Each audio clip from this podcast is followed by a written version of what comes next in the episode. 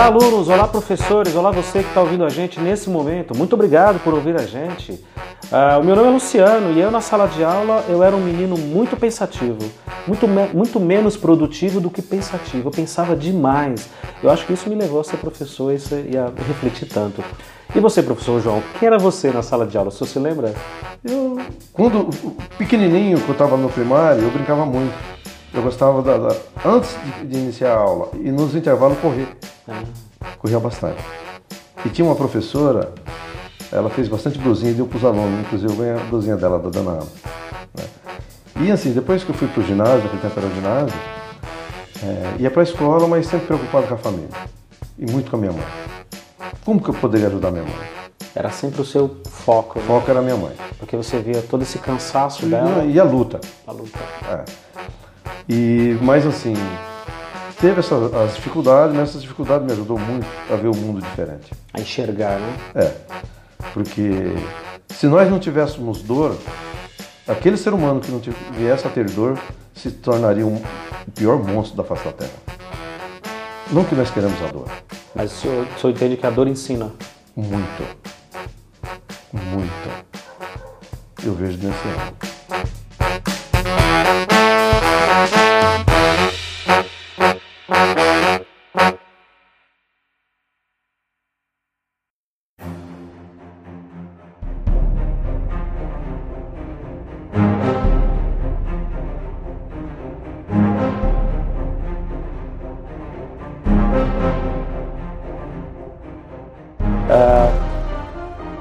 Entendeu, o senhor pensou na sua vida, com toda essa história, perde o pai tão cedo, né? Uhum. E aí vai trabalhar muito cedo também. Uhum. E, e, e, não só trabalha, o trabalho braçal, mas uhum. o trabalho depois, com 15 anos já na Brahma, uhum. como office boy. Toda essa reflexão que o senhor tinha de, do mundo, a dor, a mãe tão cansada, tão é, é, é preocupada em criar os filhos e, e alimentar os filhos, e tão trabalhando tanto. Como que começou a nascer o João professor? Assim, é, eu, como eu vivi na época da ditadura, né, eu tive professora que sumiu, pô.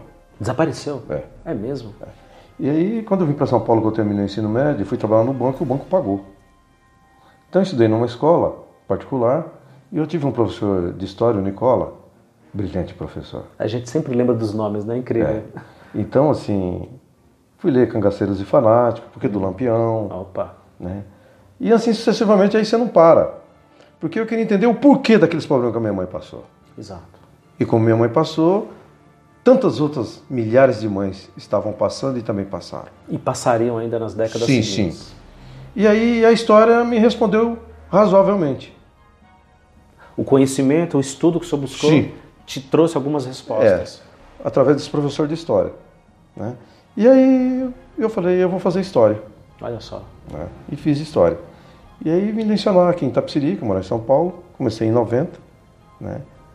E assim, adorei ministrar aula. E tudo aquilo que foi difícil na época da ditadura, com alguns professores, não era todos também, era alguns, você também muda a sua postura. Sim. Porque aquilo que não te serve, você não tem que oferecer ao outro. Você não passa para o outro, é verdade. Né?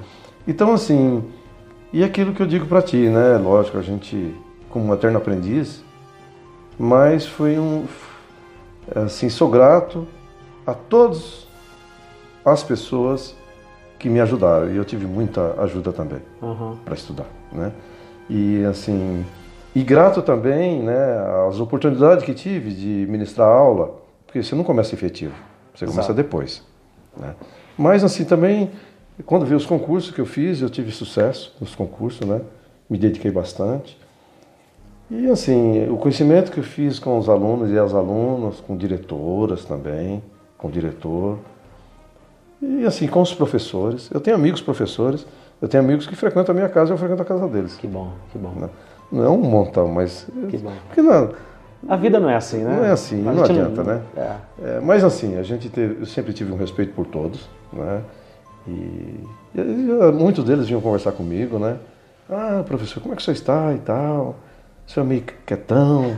Não é isso, né? Então, porque assim, às vezes você, você encontra alguns que você te abre mais, te dá mais possibilidade Tem de uma conexão, né? Isso, isso. É, porque é. também você não vai lá também entrar em conversa quando não é Não é dada a oportunidade.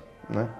Mas, enfim, é, essa, essa carreira de, dentro do magistério, para mim, enquanto eu estiver vida, eu vou sempre agradecer o Todo-Poderoso por ter me dado essa linda e bela Ter oportunidade. permitido que você trilhasse esse caminho. Isso, isso. O senhor acha que a, a- carreira do professor, na verdade, o senhor acha que a profissão de professor, ela, ela depende muito também, além da boa formação, logicamente, de- de- do- dos estudos, mas depende do ser humano que está ali dentro? Ah, uma pessoa que tem uma boa experiência de vida, que tem um bom conhecimento, uma boa visão de vida, ela se torna um melhor professor? Ou não? A gente pode forjar um bom professor na faculdade também, pode forjar depois na prática. O senhor, como diretor, porque o senhor veio de, uma, de toda, essa, toda essa dificuldade, o pai morre muito cedo, o senhor é muito jovem, aí vai trabalhar, se forma, vira professor, depois vou ser diretor. Já é uma outra visão, né? O senhor tem uma outra visão mais ampla. O que, que forma? O que será que forma um bom professor? Olha, professor, assim, eu não tenho uma receita para lhe dar. Mas Boa. eu penso, uma das coisas que forma um bom professor, como qualquer um bom profissional, é você amar o que faz. Boa, boa. Gostar muito do que faz e respeitar aquilo, né? Muito. É. Doar. E E, doar gente- um pouquinho não dói. E a gente não está falando de uma coisa utópica, né? De uma coisa Não, não. impossível. Pés no chão. Exato. A gente entende a realidade, entende as dificuldades, mas a gente já está ali, nós escolhemos esse caminho, né? Por que não fazer o melhor? Por que não dar o melhor? Eu tenho visto muito nos meus anos, meus- observando muita lamúria, muita reclamação, muita tristeza, muita queixa. E isso tem me cansado bastante. Tem me cansado bastante. E os poucos colegas que eu encontro, como o professor Gilberto, por exemplo, e tantos outros, a Elisete Ornelas te mandou um abraço também, falei com ela que, que ia gravar com o senhor, ah, tantos outros colegas que eu vejo que tem um, tem um olhar diferente. Você tem um olhar diferente. Você tem as queixas, as reclamações, as demandas que precisam ser resolvidas, mas você percebe que aquele professor tem um olhar diferente. Quando ele fala de uma atividade que ele conseguiu realizar, que deu certo, que superou as expectativas, isso, isso, é, isso é visível. Eu, eu, eu sou muito grato também. Sou muito grato por isso. Queria ter começado um pouco mais cedo. Não comecei por conta de formar. Não conseguia entrar na faculdade, não conseguia pagar. Também não conseguia entrar na pública, porque é muito difícil, é muito concorrido, né? Mas é uma profissão maravilhosa. Uma profissão maravilhosa.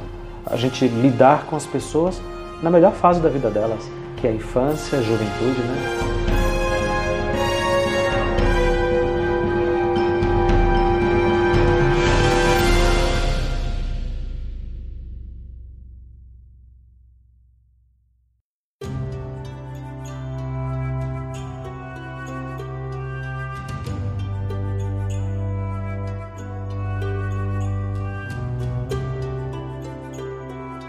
É tão nobre é, essa profissão nossa, porque você consegue transformar um ser humano em um ser humano melhor. Ah, E é tão grato quando você depara com isso. ah, E eles falam pra gente. sim, a gente tem esse retorno. Eles falam. Aham. Porque, lógico, coube todo um, um esforço e uma dedicação deles. Mas houve uma pitadinha de alguma coisa do mestre lá. É, não, quer dizer, você está lá, você está dando aquele impulso para ele, Aham. estimulando, dizendo você é capaz. Eu tive aluno falando, nossa, meu pai, minha mãe já falou que eu sou burro, teve professor que falou que eu era burro. Eu falei, querido, sabe o que é burro? É um animalzinho, meu pai tinha lá no Paraná.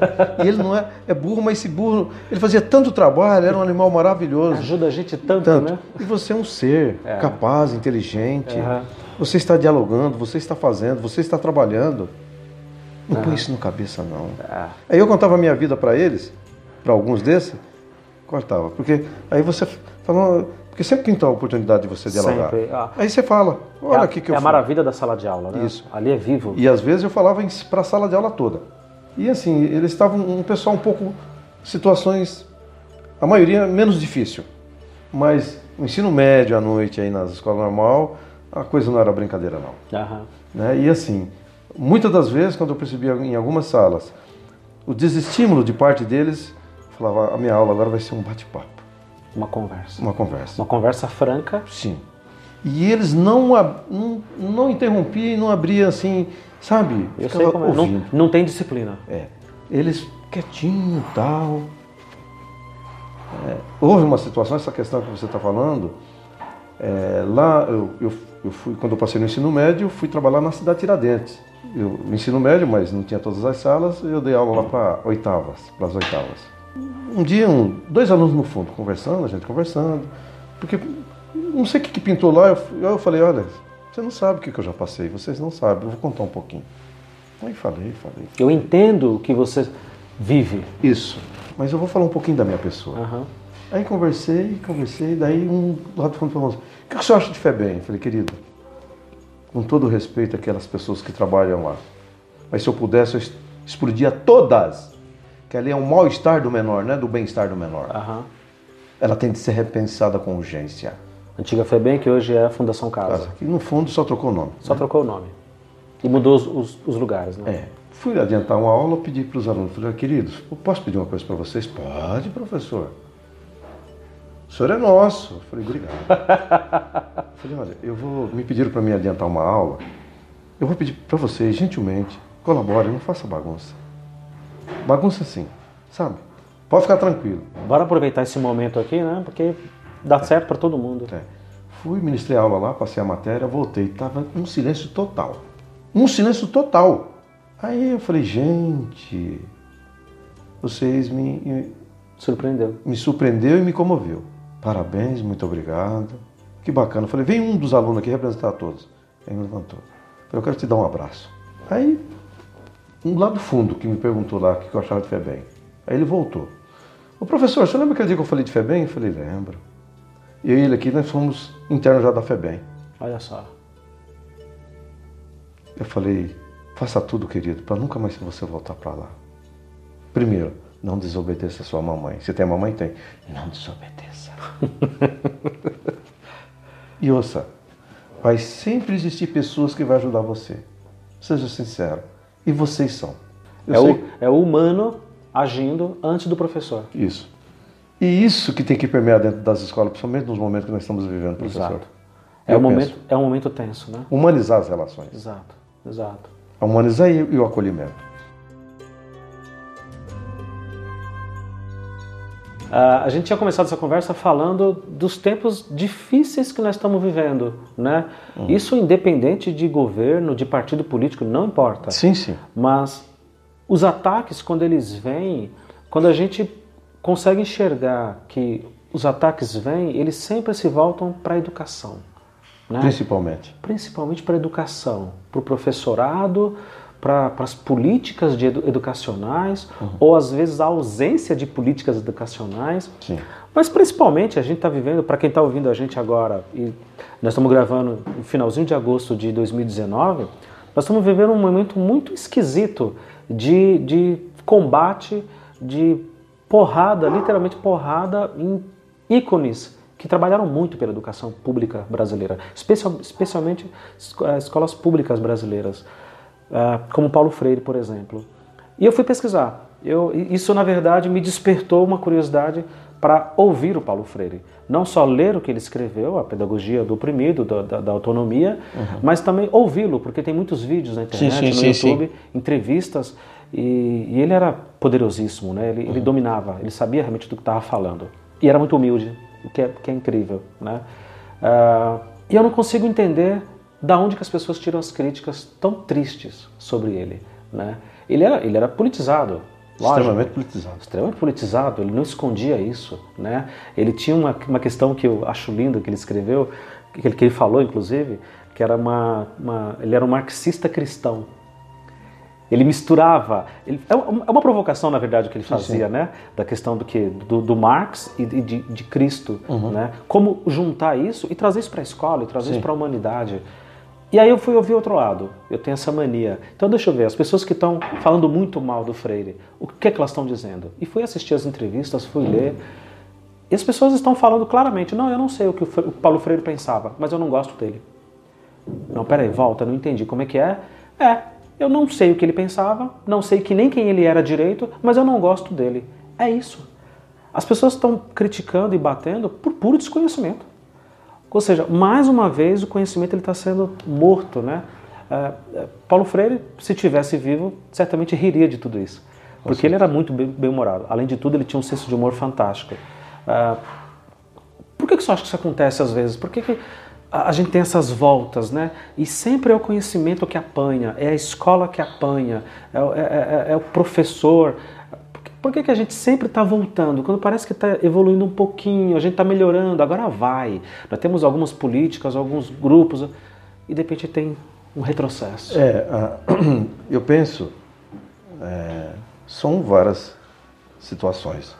Dentre elas, assim, com toda essa situação é, que você está colocando, que eu concordo plenamente, mas também nós avançamos bastante dentro da legislação. Isso é bom. Agora, a gente está respaldado, né? Isso. Eu me preocupo muito, até comigo mesmo, a questão da alienação. Sim. Como que eu falo de algo que eu não conheço? Exato.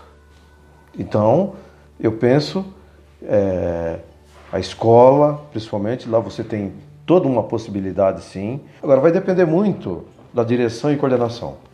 O que é que vai ser tratado ali? Isso. E como que aquilo vai ser utilizado? Exato.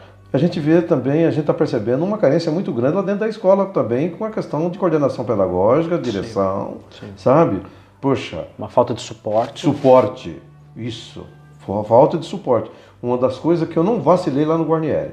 Esse professor de educação física, eu ia sair no mês, provavelmente no mês de abril ou maio, chegou o dinheiro do, do, do uma verba que o governo federal manda para todas as escolas, do estado e da, das prefeituras. Chegou a grana, eu chamei o Duarte nas férias. Ele chegou com a esposa dele. O que foi, diretor? Eu falei, Duarte, é o seguinte: você me faz uma lista sem preguiça de todos os materiais de educação física que você usa. Mas seu João tá cheio. Eu falei, querido, eu tô indo embora. Eu espero que as pessoas que vierem me substituir façam mais do que eu fiz. Mas se de repente não acontecer? Pois é. Vamos e, garantir agora, né? Isso. E você faz um trabalho brilhante. Uhum. Aí ele pelejei, pelejei, ele fez.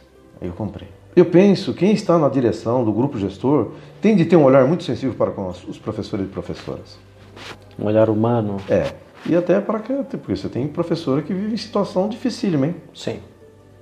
Dificílima. Lá eu orientei algumas, afastar, voltar. E, cara, ele tem sacana também, se desculpa a expressão, tem, tá? claro. Né?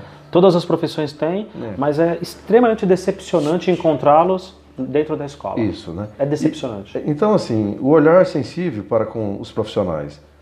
Eu, assim, saí de lá e eu também não avisei que ia, no dia da aposentadoria, eu falei, eu não vou despedir de ninguém. Porque, sabe? É, é doloroso. É doloroso. Então eu falei assim, a minha despedida é aquilo que eu deixei no coração de cada um. Caso eu venha ou eu tenha conseguido deixar alguma coisa. E essa questão que você falou dessa situação terrível o sucateamento da escola pública, principalmente, com o grande médico do século XX, Prêmio Nobel da Paz, Albert Schweitzer. Novo, novo, faz medicina e vai para a África. E os amigos dele falou, falou para ele, mas você vai para a África? Lá não tem mais jeito. Ele falou, por isso mesmo, vou proteger a vida. Ele fica 50 anos lá. Mas nesses 50 anos que ele está lá, na Segunda Guerra Mundial, ele, os nazistas assumem a França, e ele, como é descendente de judeu, ele é judeu cristão traz ele para a França e ele fica preso. Aí quando os, os franceses, os aliados expulsam o, os nazistas, né, e acaba a Segunda Guerra Mundial, ele volta novamente para a África. Mas ele volta já com uma quantidade imensa de médicos e de outros. Olha só. Aí ele ganha o Prêmio Nobel da Paz. Uhum. Ele ganha o Prêmio Nobel da Paz, aí aquele dinheiro, o que, que ele faz? Ele constrói uma colônia imensa para os leprosos.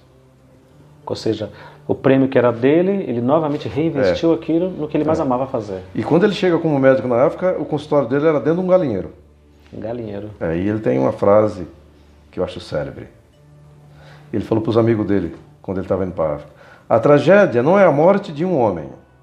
A tragédia é quando morre aquilo dentro de um homem enquanto ele está vivo a esperança. Que maravilha, que maravilha, que maravilha.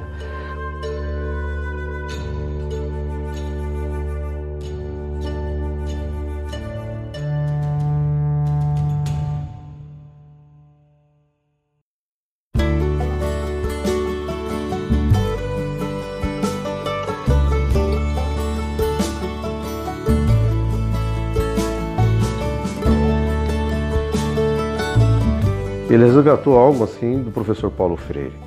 Né? Como que nós podemos construir um mundo, uma sociedade um país melhor se há um ataque exacerbado na educação pública. Exato. Aí perguntei para minha filha, como é que estão aqui? Porque a gente está sabendo como é que estão os professores. Eu estou sabendo, tem informações que está tendo um problema em algumas universidades públicas, os professores está tendo atraso de salário. Falou, pai, eles não receberam ainda o 13 terceiro. Do ano passado. Isso. Nós estamos gravando agora, para quem está ouvindo a gente, no mês 9, praticamente, estamos uhum. praticamente em setembro, e os professores não receberam o 13 terceiro. Isso. Olha só. É. é difícil, né, professor? É difícil. Como é que você espera que uma pessoa se dedique a uma carreira, exclusivamente aquilo, com qualidade, se você não tem pelo menos o pagamento dos seus vencimentos todo mês, pelo menos o salário. Eu, a gente não está nem falando aqui, o Gilberto, o professor Gilberto, que foi o primeiro que gravou comigo, ele falou, a, a, gente não está mais reivindicando uma sala de aula com lousa digital. A gente não está mais reivindicando computador, a gente não está reivindicando mais é, tecnologia. A gente quer pelo menos que o salário caia no dia certo, que pelo menos tenha giz, que pelo menos as escolas não estejam caindo aos pedaços. Quer dizer, a gente foi, a gente foi também rebaixando né, as exigências, porque é tão caótico, é tão difícil a realidade. Se não tem nem salário, como é que a gente vai ter uma educação de qualidade pública? Eu, eu fiquei praticamente 30 anos na educação. Uhum é, 19 anos é, praticamente em sala de aula. 19 anos? É, porque eu tinha como de cargo, né, entre Estado e Prefeitura. Mas, assim, e fiquei é, 12 anos, 14 anos como diretor de escola. 4 no Estado e 11, deu quase 15, e 11 anos na Prefeitura de, na prefeitura de São Paulo. É, a gente percebe, assim, que é uma questão também, concordando plenamente com o nobre professor Gilberto, grande amigo, grande ser humano. Há uma questão é, que eu percebo é, dentro das escolas, uma parte também dos colegas diretores, diretoras, não estou responsabilizando, mas tem responsabilidade sim. Claro. Uma gestão autoritária dentro das escolas. O senhor acha que isso interfere e muito. diretamente lá na ponta, sim, que é o aprendizado do sim, aluno? Sim, muito. Muito. Eu mostro para você o projeto político-pedagógico que nós construímos lá, o regimento da escola. Uhum. Porque é o seguinte, projeto político-pedagógico, o que, que tem a ver o projeto político-pedagógico? Ele tem tudo a ver. Uhum. Que cidadão que nós queremos ajudar a construir? Exato. Qual é a sociedade que nós queremos Exato. também? Tem que partir disso. Disso. Uhum. Que homem que nós queremos formar e qual é a sociedade que nós queremos ajudar a construir. Exato. E aí o seguinte, por que que tem lá hoje com a LDB, fantasticamente, é, dirigida lá pelo o grande educador... LDB de 96? É, 94, 96, Darcy Ribeiro. Uhum. O que, que ela diz no artigo 14? A, a gestão democrática da escola pública. Uhum. E autonomia no artigo 15. E aí o seguinte, nós temos uma liberdade imensa de construir o projeto político-pedagógico da escola, foi dado, Exatamente. lei federal, após a Constituição de 88. Então nós temos uma liberdade sim de construir projetos. Exatamente, exatamente. Porque senão nós caímos numa armadilha perigosíssima, na minha avaliação, professor, uhum. de acharmos que também o governante é responsável. Mas às vezes nós fazemos o serviço sujo dele sem ele nos pedir. Nossa, que bom ouvir isso do senhor. Com a experiência que o senhor tem de, de, de carreira de, de, diretor, de direção de escola, de que a gente tem problemas que é da esfera do Estado, que a gente não tem autonomia para resolver, uhum. a não ser como eleitor, como cidadão. Uhum. Mas dentro da escola, a gente tem uma liberdade inacreditável. Sim. Incrível. A Constituição de 88 nos deu isso e a LDB, nossa, ela abriu. Uhum. Então depende da direção da escola. Eu fui diretor, fiquei 11 anos no Guarnieri, ali no Capão Redondo, divisa do Parque Santo Antônio. E assim, nós construímos nosso projeto político-pedagógico, Lógico. Como que se envolve? Você, o diretor, o coordenador pedagógico, o professor, os pais, os funcionários, os alunos, os membros do conselho de escola e membros da comunidade local. Envolva todo mundo. Todo mundo. Todos colaboram. Todos colaboram. Se for convocado e chamado, todos eles colaboram. colaboram. E Exato. outra, quando eles estão participando das instâncias, a escola sai de lá não tinha uma pichação. Olha só. Os banheiros têm espelho, os banheiros têm papel higiênico, tem sabonete líquido. Então tira, tira esse estigma de que escola pública tem que ser sempre feia, suja, desorganizada, porque os alunos não, não sabem cuidar, porque as famílias não se importam, porque ninguém se importa. Não é bem verdade. Tem posso que ter uma organização. Posso falar uma coisa para você? Fale. Na minha avaliação, essas falas são de pessoas mal intencionadas. E que estão reproduzindo a maldade do governo, Isso. do Estado. Com a maior eficiência. Eita, nós. Eu gostei. Poxa, os alunos, os alunos são maravilhosos. Eu falo porque assim, eu formei vários grêmios enquanto professor de Estado aqui. Aham. Porque eu dei aula para os meus filhos. Olha só. Meus filhos estudaram na escola pública. O senhor tem quantos filhos no total? Três. Três filhos. Deu aula para os três. Só para menina que não. Certo, a última. É. Agora, para os dois meninos eu dei aula. Ministrei aula. Inclusive para o Marco Antônio no Cefam. Aham. E o João Henrique faz matemática na USP, dei aula para ele lá no Benevides Beraldo, onde eu formei os Grêmios. Então, assim, e uma outra coisa, a gente respeita as diferenças, como diz o, o- o grande teólogo, filósofo e educador e escritor Leonardo Boff. Cada ponto de vista é visto a partir de um ponto. Agora, é assim, é muito triste também, professor, aquelas pessoas que ele fala mal da escola pública lá dentro trabalhando, que nós temos, Exatamente. E põe o filho dele lá na particular, ele pode colocar onde que ele querer, ele tem um direito. Ele é livre. Mas não fale mal da coisa pública. Põe teu filho lá. Não desdenha, né? Isso. Então, assim, é, eu, eu, lógico, eu estudei em escola pública também lá no Paraná, na época da ditadura, terrivelmente, momentos difíceis, junto com a minha esposa. Naquele tempo nós namorávamos. Hoje, a escola pública, professor, se realmente nós tivéssemos possibilidade, é lógico, precisa do engajamento também do governo, como nós havíamos dito de início. Mas, porém, nós não vamos ficar pegando no governo. Nós aqui embaixo vamos termos que de fazer a diferença. Exato. Aí a gente tem armas e liberdade para isso. A lei nos dá essa possibilidade. Exato. Sabe? Agora, como diz uh, alguns teóricos, diz assim, a lei ela nos ajuda, mas ela não faz milagre sozinha, Não faz. se você não acioná-la. Ela precisa de ação. Isso. Exato. Então, assim, o projeto político-pedagógico, constrói ele coletivamente, né? O regimento da escola. O que que é o regimento? A constituição da escola, né? Quer dizer, hoje você pega lá o ECA, a LDB, a Constituição Federal, alguns outros artigos da, da legislação brasileira que venha nos ajudar, que venha de encontro com as nossas necessidades. Exato. E aí você vira assim as coisas. O senhor está me fazendo lembrar de uma história que eu já contei em outros episódios que eu já gravei com, com muitos colegas, da minha infância, de, de eu estar em escola pública. Eu também sempre estudei em escola pública estadual, daqui do estado de São Paulo. Ah, depois me tornei professor e hoje dou aula em escolas estaduais do estado de São Paulo também, para quem está ouvindo a gente que é de fora. Ah, e eu me lembro desse discurso raivoso em sala de aula de eu criança ouvindo já, eu estou falando de década de 1980. Sim, sim. Então lá se vão 30 anos. Sim. Da- De professores dizendo: o governo não quer que vocês aprendam nada, o governo não quer que vocês sejam limitados e burros e não sei o quê. É, é- e eu pensava assim, com toda a minha inocência, mas eu tô aqui. Como ele não quer? Ele deveria fechar essa escola, me impedir de entrar, mas eu tô aqui, a professora tá ali, então a gente pode construir alguma coisa aqui, né? Trocar uma ideia, ter alguma aula. Então eu não entendia isso e depois eu cresci, continuei não entendendo. Como que ali na sala de aula a gente não pode realizar tantas coisas boas, né? Tantas práticas boas. Ah, ah, é lógico, existem problemas, existem muitos problemas e a gente é sabotado quase que diariamente. E não é por um governo, nem A, nem B, nem C. sim. Isso é sistemático. Sim, né? O professor Gilberto, mais uma vez citando ele, ele diz que o caos na educação é um plano. É um plano de abandono, de decadência, de realmente não se importar. Mas eu estou contigo. Eu acho que dentro da escola, no plano pedagógico, os profissionais, adultos, graduados, todo mundo formado, todo mundo já ciente da realidade, todo mundo é capaz de causar essa mudança, né? de fazer uma, uma, uma diferença ali. Né?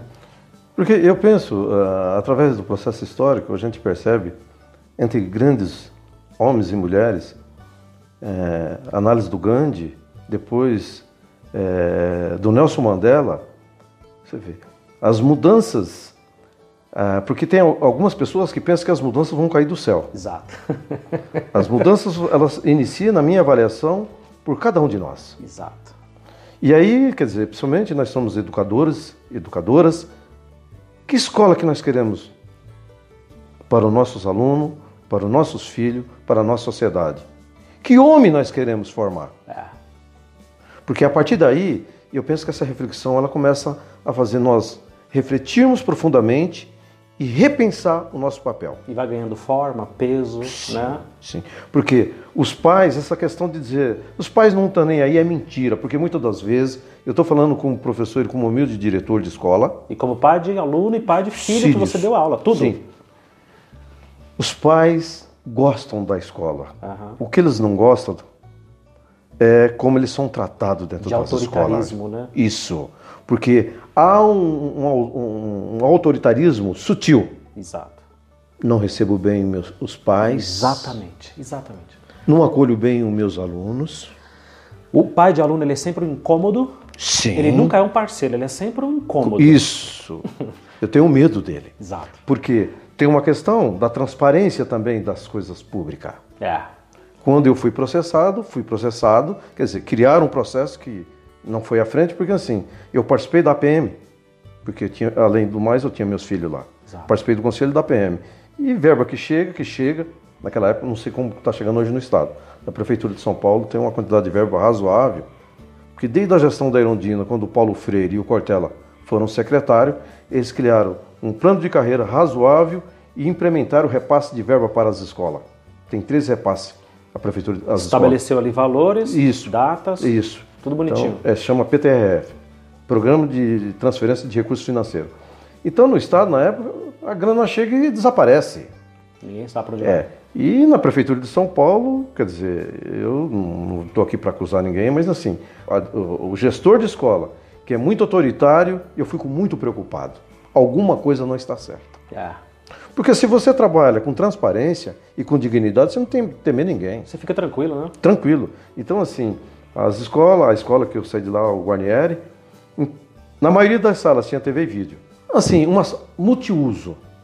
Por que multiuso? Além de nós fazermos reuniões com os professores, quer dizer, se o professor tivesse uma necessidade extra, ele pegava aquela sala para fazer atividade extra com os alunos. Ele tinha liberdade de usar o equipamento, Todos os equipamentos. tudo. Tudo.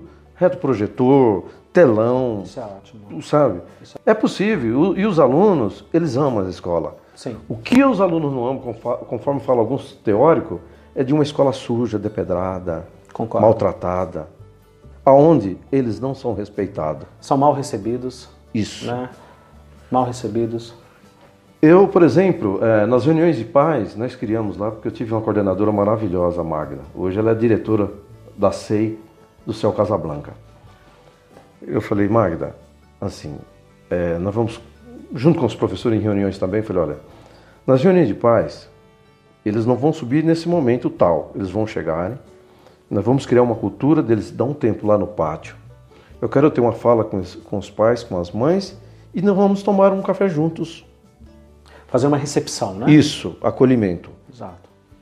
Foi maravilhoso. Porque não fica aquela coisa automática, né? Não, o pai não, não. chega, onde é que está a sala, qual é Não, aquela correria, sobe escada, senta, ouve o professor muitas vezes reclamando dos filhos dele. Sim. Porque as famílias associam reunião de pais a isso, a um festival de reclamação, a um festival de queixa. Então esse acolhimento é importante antes, né? E uma das coisas que eu alertei bastante os colegas professores, por favor, não fale mal dos alunos. Por favor, por favor. Se tiver alguma situação, pede para o pai ou a mãe, dá um tempinho que vocês tenham algo a conversar com eles. Exato. E nunca falar mal do aluno, falar que é o seguinte, olha, preciso de ajuda. É. Porque se você falar mal do meu filho, poxa, É. é horrível. Então, assim, não que você não tenha, você enquanto professor, você enquanto diretor ou diretora, não tenha que dizer os problemas. Mas não é expor também a situação. Exato. E ali você está expondo para os outros alunos, para os outros pais, para todo mundo. Então, assim, e aí eu fazia uma fala com os pais de uns 5, 10 minutos, agradecia ou elogiava é e tomávamos um café juntos. Isso é importante. Eu sei que é o seguinte, a Magda no- nos dois últimos anos, porque lá nós tínhamos do, do primeiro ao quinto, do sexto ao nono. Então, do primeiro ao quinto, estava dando de 80% a 85% de participação no primeiro dia de reunião. Nossa. Dos maiores, 76% a 78%. Teve um momento que eu estava fazendo a fala com os pais para tomarmos o café, o acolhimento. Alguns vinham, o diretor, diretor, eu falei, fala meu querido, olha, o senhor me desculpa, eu falei para o meu chefe que eu vim aqui correndo, então eu gostaria muito de tomar o café com o senhor, mas eu tenho que subir. Eu falei, tá bom, querido. Então, Se você percebe que os pais querem sim participar, Sim. os pais estão preocupados com os filhos e os pais querem nos ajudar para que os filhos deles cresçam. Ou seja, tá todo mundo do mesmo lado, né? A gente só não entendeu isso ainda. Porque gera-se. Mas por que que o senhor acha que isso acontece? Por que, que gera essa atmosfera tão ruim de que o professor acha que o aluno muitas vezes é um inimigo dele porque ele é um preguiçoso, porque ele não quer estudar, porque ele, ele não fez a lição de casa, ele não fez o trabalho. Uh, por que o professor às vezes acha também que a família é o inimigo? Por que, que existe todo esse embate? Quando na verdade, e eu, tô, eu entendo muito o que o senhor falou, porque de todas as diretorias que eu já passei, Sul 2, Sul 3, Itapecerica da Serra, eu sempre vi todo esse contraste. Né? Escolas em que você tem um grupo muito unido, parece que a coisa vai. Um grupo que ama o que faz, que Sim. tem vocação, que gosta, parece que a coisa vai. Numa outra que você tem profissionais ali de transição, o pessoal que está dando aula, mas não quer fazer muito aquilo, está pensando em fazer concurso para outra coisa, ou, já está cansado daquilo, já está, sabe? É, o que, que, você acha que isso acontece? Que, que se cria na escola pública essa atmosfera ruim. E é só embate, é só debate e é um debate negativo. E a gente não entende que está todo mundo do mesmo lado. Eu vejo isso aqui, eu, eu deparei muito com isso aqui no Estado e menos na Prefeitura de São Paulo. Lá nas, na Prefeitura, nas escolas de lá, você acha que foram menos? Menos. Primeiro, professor, é, eu penso que tem que haver aquilo que está dentro da, da, da legislação, da LDB, a questão da capacitação constante dos professores. Tem de investir. E segundo, o grupo gestor, o diretor, o vice-diretor, a coordenação pedagógica, tem de ter uma sincronia extraordinária. É. Extraordinária, porque eu dirigi uma escola lá no Embu-Guaçu, antes de eu assumir a prefeitura de São Paulo, e hoje a menina que tanto me ajudou hoje é diretora efetiva lá, Ada. Eu cheguei na escola Santa Isabel do Estado, lá no Embu-Guaçu, e eu fiquei pasmo. Eu fiquei pasmo, porque é o seguinte, o banheiro das crianças, dos alunos, um banheiro público era mais limpo. O banheiro público de rua mais limpo. Era mais limpo que o banheiro que as crianças têm que usar. Exato. Olha que tristeza. A caixa d'água era de amianto, sem tampa. Olha só. Eu tirei foto de tudo. Mandei um documento para a diretoria de ensino e em 60 dias veio uma caixa d'água. Eu penso, quando você constrói um elo entre o grupo gestor e assim, que as pessoas têm de estar ali e amar. Sim. Porque eu vejo o amor, né, porque como diz Sócrates, Jesus e Buda, eu tenho um livro aí. O Sócrates, ele permeia toda a vida dele pelo justo. E o Senhor Jesus, um amor desinteressado. E o Buda, a compaixão, compadecer para com todos aqueles que sofrem e gemem na face da terra. Uhum. Então o justo e o amor, quer dizer, faça aquilo com amor. Se não está legal, amigo, põe um chapeuzinho na cabeça, vai fazer outra coisa. Exatamente, exatamente. Sabe? Respeita as pessoas que estão ali. Respeite você também. Né? Você não merece ficar sofrendo, né? De maneira alguma. Então, assim, essa questão que você colocou é, do amor por aquilo que faz e dedicar. E dedicar. Porque as respostas vêm rapidamente. O... Nós fizemos reforma lá, o pessoal estacionou a carro, a calçada era muito grande.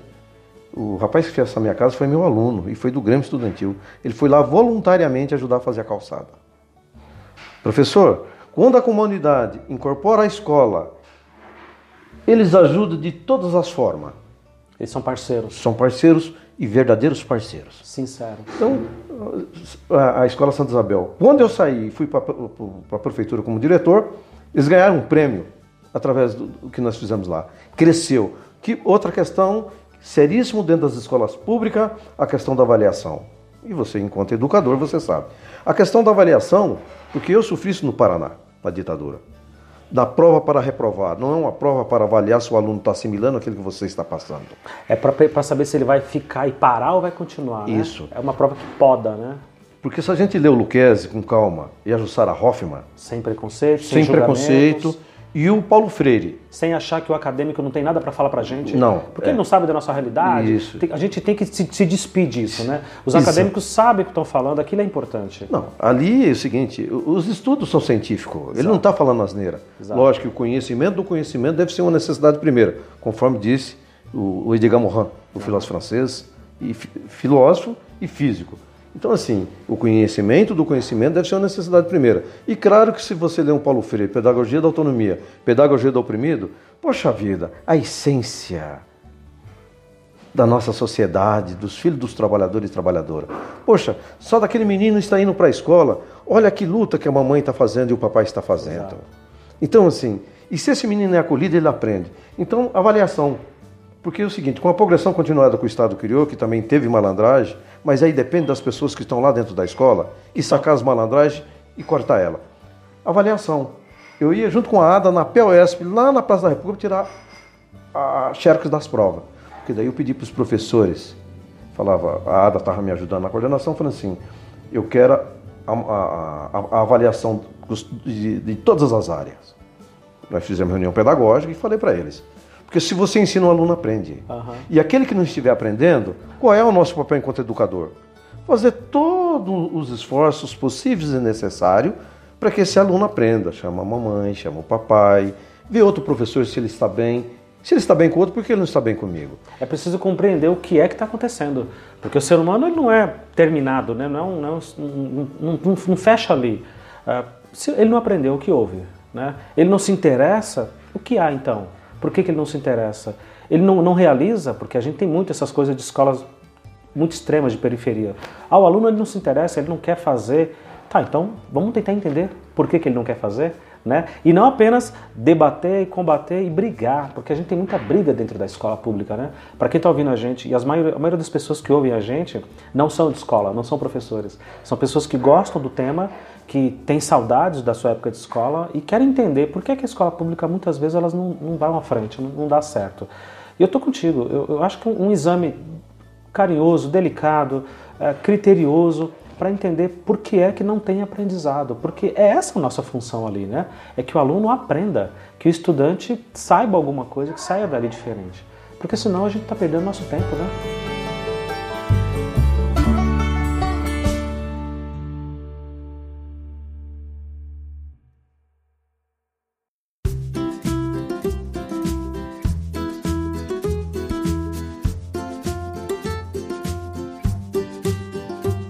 Porque as professoras dos pequenininhos elas são muito mais amorosas. Exato. E é preciso, Sim. né?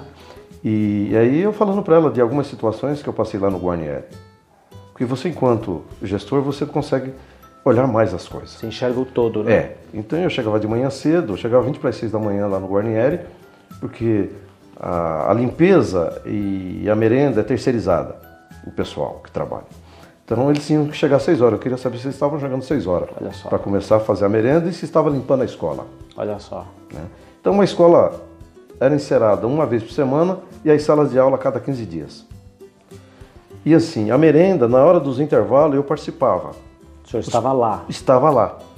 Pratos de vidros, os talheres de aço, garfo, faca. Não era nada de plástico. Não, não. Nós estamos lidando com gente. Pessoas. Pessoas. Exato. Sabe? E vou dizer mais: o desperdício, as próprias nutricionistas da rede e da empresa terceirizada diziam assim: nossa, aqui não há desperdício. E as crianças faziam fila para também para pegar o alimento, depois, quando acabava de comer, o restinho que sobrava jogava no lixo e entregava os pratos o pessoal. Devolver tudo intacto, sem é. quebrar, nada. Então você cria a cultura da dignidade. Exato. E é possível. então assim, eu sentava muitas vezes com eles para comer juntos. E um dia o professor Duarte, um grande professor, ele me trouxe um menino. Ele falou, seu João, a gente estava. Hoje é quarta-feira, estamos cantando um hino, então ele está dando trabalho. Eu trouxe ele aqui. Eu falei, deixa ele comigo. Aí eu agachei, porque a gente tem que ficar do mesmo tamanho, né? Na mesma altura, né? Isso. Mesmo campo de visão. Eu falei, meu querido, por que você está dando trabalho lá? O professor Duarte não é maravilhoso? É. Você gosta dele? Eu gosto muito, diretor. Eu falei, então, por que você está desobedecendo ele? Eu falei, olha, o diretor vai te pedir uma coisa. Você não faça mais isso, senão o diretor chama o teu papai. Aí fica chato. Diretor, eu posso te contar uma coisa? Eu falei, pode. Meu pai está preso. Eita, nós. E eu fiquei sem chão. Aí Olha. eu me levantei, peguei na mãozinha dele, levei lá na minha sala, conversei bastante com ele, conversei bastante. Eu sempre tinha lá uns doces, um chocolate, dei para ele. Esse menino nunca mais deu trabalho. Porque é aquilo que você disse, professor, nós temos de ter uma sacada extraordinária. Exato. Aquele aluno que está dando problema, o que está acontecendo? E outra, nós temos a escola ela tem que formar grupo, o Grêmio Estudantil, uns meninos que os meninos são maravilhosos.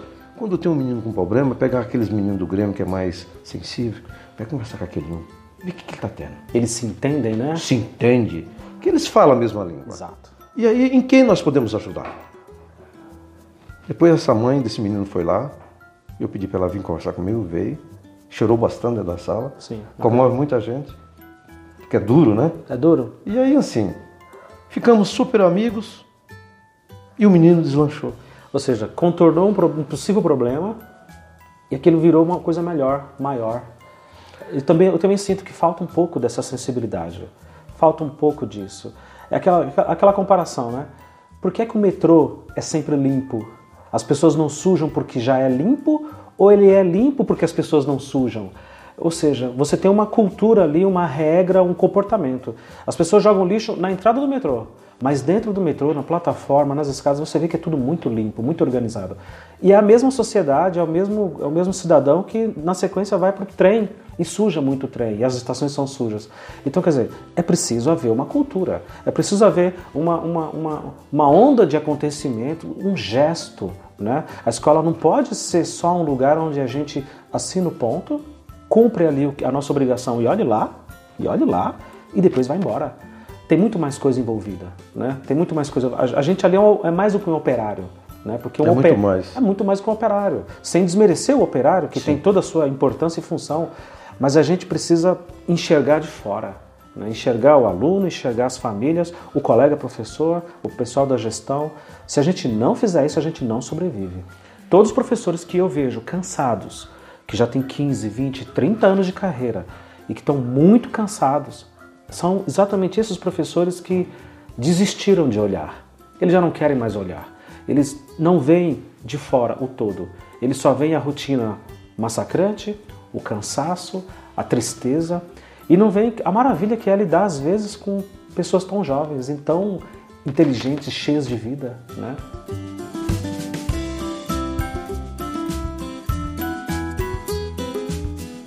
E, como diz o Nelson Mandela, porque tudo que você vier a fazer com muita dignidade necessita de coragem. E a coragem não é a ausência do medo, mas um triunfo sobre ele. Triunfo sobre o medo. Isso. Superá-lo. Isso. Senão Mandela não tinha ficado 27 anos na cadeia, é. 18 numa solitária. Inocentemente. Inocentemente, mas 9 anos já estava numa cela do. Ele tinha 1,90m, na solitária a cela tinha um. Não, não era do tamanho dele, era de 1,60m e todos os dias sendo torturado. Quer dizer, ele sai da depois que ele ganha a liberdade, ele tem uma fala que você deve ter lido, é extremamente comovente. Ele diz assim: quando eu saio no segundo portão, eu percebi que realmente eu tinha saído da cadeia, mas eu continuava preso. Então, perdão a todos que me torturaram e me maltrataram. Perdoo todos. Olha só que maravilha. É, porque assim, professor, a gente comete erros, Sim. mas não podemos ser negligentes. É. O que, que pode fazer quando a gente erra? É tirar proveito sobre o erro, né? Porque senão Thomas Edison não tinha feito mais de mil experimentos para chegar na lâmpada incandescente. Exato. Ele, ele precisava acertar uma vez só. É. Mas você tentou mil, mas eu só precisava acertar uma. Hum. Mas ele disse assim para os colaboradores dele, ele tinha feito mil cento e poucos experimentos. Vamos parar. Ele falou, não, nós já fizemos mais de mil jeitos de não chegar à lâmpada, então nós estamos próximos. Boa. a gente tem que estar tá perto, porque a maneira de não fazer a gente já entendeu, né? Sim. Então a questão da avaliação. Voltando. Que, é, na avaliação. Né? Quer dizer, o menino está errando, eu também errei, você errou. Eu, eu tive muita dificuldade em matemática lá no Paraná, mas naquela época você não, faz, não podia fazer pergunta para o professor. Você não tinha essa liberdade? Não, não. Então o professor entrava com a cara feia e aí do cara que engraçasse lá. então, assim, Hoje você pode fazer a pergunta ao professor. Sim. Né? E assim, e nem todos não vão ser matemáticos, todos não vão ser físicos, todos não vão ser professor de português e nem de história. É essa diversidade que é a riqueza do ser humano. Exato. Mas agora é o seguinte, que nós aprendemos, todas elas nós aprendemos. Né? Basta dar oportunidade e como que se lida. Né? Porque a partir do momento também, você, percebe muito bem, você tem experiência, quando eles percebem que você o acolhe bem, eles te respeitam.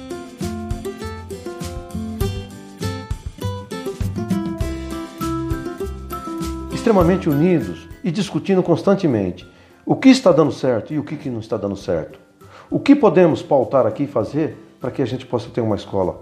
Não é uma escola boa para mim, uma escola digna para todos. Uma escola humana, né? Exatamente. Uma escola humana. Porque, Humanizar as relações. É, porque eu não consigo enxergar um aluno que será maltratado, hoje o aluno ele fica 12 anos dentro da escola, né? tirando a pré-escola, mais de uma década.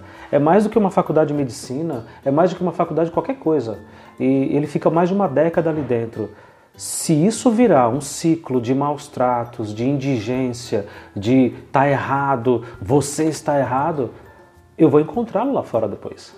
Ele será o caixa de supermercado que vai me atender, ele será o pedreiro que vai possivelmente cuidar da, da, obra da minha casa, o mecânico do meu carro, se tudo der certo, porque pode ser que seja até algo mais triste ainda na realidade dele.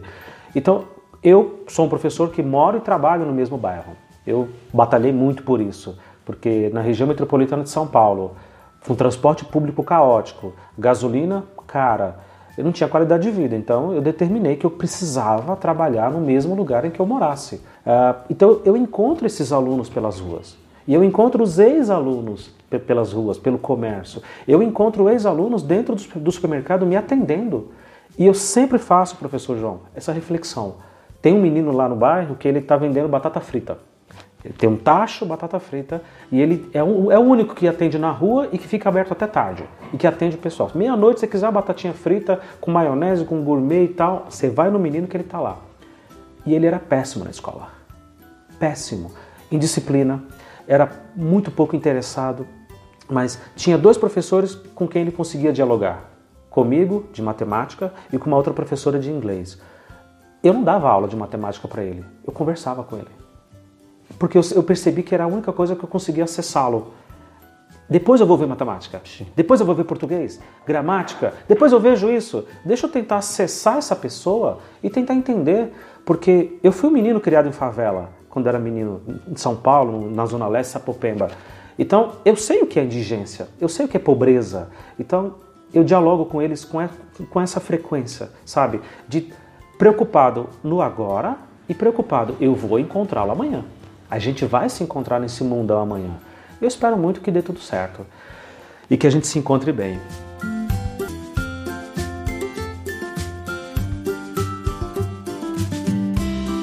Eu queria voltar, a gente tinha falado uma coisa da questão da, super interessante do, da progressão continuada, que o senhor comentou. Que às vezes a gente usa malandramente e deixa a coisa rolar porque o governo colocou a progressão e não sei o quê. Ah, na tese, ali no papel, é uma boa ideia, não é? Você não reprovar o aluno pura e simplesmente naquele ano porque ele não sabe, porque ele não entendeu. A gente entende que ele vai entender, né? Que ele vai alcançar ao longo do, do, do ciclo, né? Ah, o senhor teve muitas dificuldades com professores quando, quando você era diretor?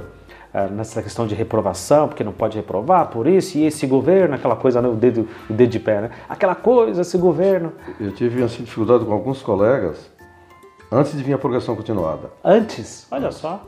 Porque assim, é, eu tive situações de alunos, e alguns moram por aqui. Já estão homens, já têm filhos. E, poxa, não vai reprovar o fulano? Eu falei, não, comigo é que ele passou. Mas ele não reprovou com você? Mas você não reprova aluno? Eu falei, eu não vim aqui para reprovar aluno. Eu vim aqui para construir conhecimento. E eles foram bem comigo. Uhum. Eles não têm falta. As avaliações deles estão excelentes comigo, por que, que eu vou reprová-los? Eles fizeram, pelo menos, né? Isso. Rapaz, tem umas coisas que ficam profundamente dentro da gente. Fica. Porque fica. é o seguinte, aquilo que sempre os teóricos indagam, que homem que nós queremos formar? Exato. Qual é a sociedade que junto queremos construir? Se nós formarmos um ser humano já humano, nós ganhamos. Já ganhamos. Já ganhamos. Porque é o seguinte, cada um de nós temos um momento para decidir que realmente o que eu quero. Inclusive o que eu vou aprender. Isso. E de repente ele está com menos problemas lá na vida dele, na casa dele. Ele vai para a escola até para ele sair um pouco do sufoco que ele vive. É o lugar onde ele é um pouco livre também, Isso, né? isso. Então assim, e aí precisa de estímulo. Aí eu, a gente ouça assim algumas falas de alguns colegas, infelizmente, é poucos. Mas quem que vem me estimular? a gente tem que estimular o aluno, mas quem vai me estimular? Isso é o adulto falando. Isso. Que para mim é super decepcionante. Não. E aí você fica assim. Eu, às vezes, com todo o respeito que eu tenho pelos professores, em algumas escolas ficava muito pouco na sala dos professores. É, né? Com todo respeito. Sim. Eu, não, porque, assim, eu super entendo. É, eu não. Falar mal do aluno, como é que eu falo mal da, da árvore que tantos frutos me dá? É. Né? Quer dizer,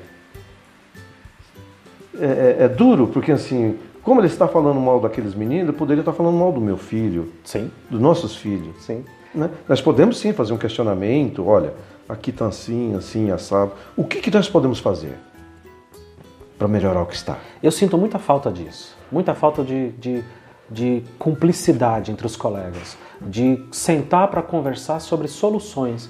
Porque, professor, a gente já sabe quais são os problemas. E a gente já sabe quais são os problemas há décadas. Hum, isso não é de agora. As deficiências, a carência, a questão de carreira salarial, a estrutura, às vezes, da escola. Isso não é de agora. Nenhum, nenhum professor entrou enganado na carreira. Nenhum professor entrou e chegou lá e falou, não, sabe, foi, e foi surpreendido. Como aluno, nós todos como alunos, o senhor está me contando as histórias do Paraná, quando, quando estudava na época da ditadura, nós todos já sabemos que a coisa é difícil. Tudo bem, ninguém está negando os problemas, ninguém está tapando o sol com a peneira. Mas e as soluções? A gente precisa fazer parte da solução. A gente precisa sentar e conversar. Ah, mas o Joãozinho me dá trabalho. Aí eu fico calado, eu faço que nem o senhor. Eu penso comigo, nossa, o Joãozinho comigo não dá problema. Ele é um gênio em matemática? Eu, como professor de matemática? Não, não é. E quem é? E quem é que vai ser gênio? Ninguém está ali estudando para ser gênio de nada, Sim. né? Eu fico pensando, não, comigo ele não dá trabalho. Mas eu fico quieto, porque se eu disser isso, vai gerar uma antipatia. Uhum. Vai gerar uma guerra ali, porque olha, agora o professor Luciano disse que o fulano. Não, então, ah, mas a Mariazinha também não faz nada. Na minha sala ela nem abre o caderno. E aí eu fico pensando, ué, mas comigo ela abre. O que, que acontece? Então eu sinto falta da gente conversar, os professores conversar sobre soluções. Porque falar de problema eu já estou cansado. E é isso que você disse, que a gente volta novamente na, na questão da progressão continuada. A questão do diálogo. Uhum. Como verdadeira forma de comunicação humana. É isso. E a gente tem essa dificuldade dentro das escolas. É isso. Né? Muitas das vezes, né? E uma das coisas que me fez e eu busquei se tornar um diretor de escola foi os problemas que eu enfrentei. Porque me dizia, você não sabe o que é ser diretora ou diretor. eu falei, vamos, vamos partir para esse desafio então tá. também. Né? Vou saber então como é, Isso. né? E aí o seguinte, o que, que não é difícil em nossa existência? Exato, exato. O que, que não é difícil? Porque se fosse fácil já estava tudo pronto. Exato. Uh, o ser humano não nascia com inteligência. E nós pedimos ao Todo-Poderoso, lá como diz o Leonardo Boff, ao Espírito Criador, que nos dê sabedoria. Nos dê sabedoria. Mas sobre a progressão continuada. A questão da progressão continuada, para mim, foi um avanço gigantesco. Olha só. Para mim, foi um avanço gigantesco. E claro que alguns, num dado momento, que eu cheguei em escola aí do Estado, principalmente, você não dava prova, chutava nota, porque você avaliar te dá trabalho. Tá, exatamente. Você sabe. Exatamente. Por isso que eu disse para você no primeiro momento aí, nos primeiros momentos, quando eu fui diretor de escola do Estado, nós tirávamos as cópias das provas, das, das disciplinas, das matérias, lá na POSP. Bimestralmente, a avaliação. Olha o trabalho que isso dá. Isso. A avaliação. Avaliar. Como que eu posso fazer uma intervenção se eu não sei como está? Senão é o seguinte, senão os médicos chegavam, olha, acho que ele precisa operar, já cortava a nossa barriga aí. Às vezes o problema era o dedo do pé e abrir é, a cabeça. Né? Isso. Né? Então, assim, eu penso, eu, eu, eu, desafio qualquer indivíduo que diz assim, aonde que diz que a progressão continuada diz que não reprova? Exato. Também. Agora, o que ela dá é um espaço imenso e uma nova abordagem, porque é o seguinte, progressão continuada, que o indivíduo, o ser humano, ele aprende continuamente. Exato. Em alguns momentos menos, em alguns outros momentos um pouco mais. E também vai depender de, do espaço onde ele está inserido também. E do contexto que ele está colocado, isso. da abordagem que é feita. Tudo isso tem a ver. E tem as questões pessoais que a gente está sempre comentando. Muito, família. Porque, professor, se nós que somos adultos, às vezes vamos trabalhar afetados, você imagina uma criança de 11 anos. Esses meninos estão chegando hoje na quinta série, que agora é sexto ano, eles têm 11 anos, os meus alunos têm 11 anos. Então, é preciso ter calma. No, da maneira que você vai cobrar, na, na abordagem, é preciso ter calma. Você não pode, ah, porque eu tenho que seguir o currículo, porque eu tenho que fazer isso, porque eu tenho. Calma! Sabe, você precisa ter uma visão de fora. Eu estou contigo, eu acho que a progressão ela veio para criar uma evolução. Sim. Uma evolução. Porque começou em São Paulo com o professor Paulo Freire e o Cortella, Não. na gestão da Irondina essa questão da progressão continuada. Isso lá em 88, 92. Isso. E aí o Estado incorporou e hoje é nível federal pela LDB. Uhum. Né? Quer dizer, lógico, isso deixa aberto e os estados e prefeituras vão implementando. Mais uma vez a questão da liberdade. Sim. Olha só, mais Sim. uma vez. Essa questão de pais na cadeia e criança que não tem a mãe é um negócio de louco. É terrível. E aí é o seguinte, fui muito iluminado porque as professoras e os professores, assim, mais de 90% abraçaram a causa. Entendiam a... isso, né? Isso, porque eh, nós discutíamos em reuniões pedagógicas e em alguns momentos oportunos, e eles estavam abraçando e trazendo sugestões. Em que nós podemos ajudar? E sempre motivá-los, sempre motivá-los. Porque uma das coisas das reuniões que eu fazia com os pais, antes deles subirem para as salas de aula, era dizer o seguinte: os filhos de vocês e as filhas de vocês são pessoas maravilhosas. Obrigado por permitir que eles venham para a escola. Né? Isso. Né? Porque imagina se essas famílias, João, resolvessem não querer que os filhos fossem para a escola. Imagina que eles impedissem o conhecimento, a convivência, o desenvolvimento humano que eles têm ali. Porque ali não é português, matemática, história, geografia apenas. Ali é decência, é respeito, é empatia, sabe? É compreender o outro. Um aluno que é cadeirante, que usa cadeira de rodas. Eu, por exemplo, eu não tenho ninguém na minha família, nunca tive alguém que precisou usar cadeira de rodas.